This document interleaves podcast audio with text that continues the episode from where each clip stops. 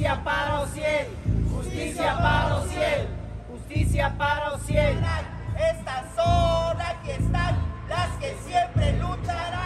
Activistas, defensores de los derechos humanos y personas de la comunidad LGBTIQ de Chiapas se manifestaron frente al Congreso del Estado por el presunto asesinato de Jesús Ociel Baena, mejor conocido como Le Magistrade, y su pareja sentimental, Dorian Herrera.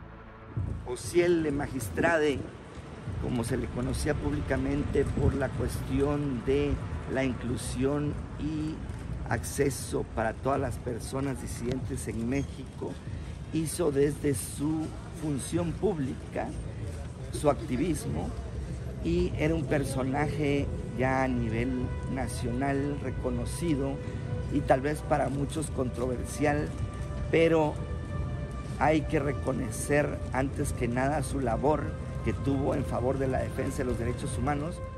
También en otros municipios de Chiapas, como Palenque, San Cristóbal de las Casas y Comitán, se realizaron manifestaciones en memoria de Ociel Baena y su pareja.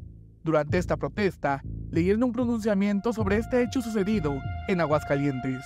Las personas de la diversidad sexogenérica hemos sido víctimas de discriminación, violencia y exclusión. Actualmente existe un aumento tendencial de los discursos de odio, tanto físicos como digitales, y las organizaciones de la sociedad civil aseguramos que vivimos tiempos de alto riesgo para nuestras poblaciones. Este pronunciamiento se fundamenta en la memoria de Jesús Ociel Baena Saucedo, magistrado del Tribunal Electoral del Estado de Aguascalientes.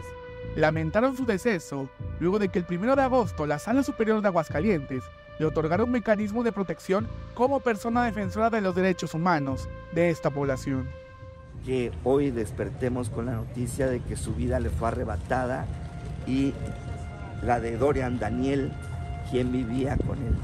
Entonces, eh, ella y Dorian, quienes eh, les fueron a arrebatar la vida en situaciones que aún no sabemos y que nos preocupa en un primer comunicado aparente que da la Fiscalía General del Estado de Aguascalientes, donde menciona que no se encuentra forzada la entrada.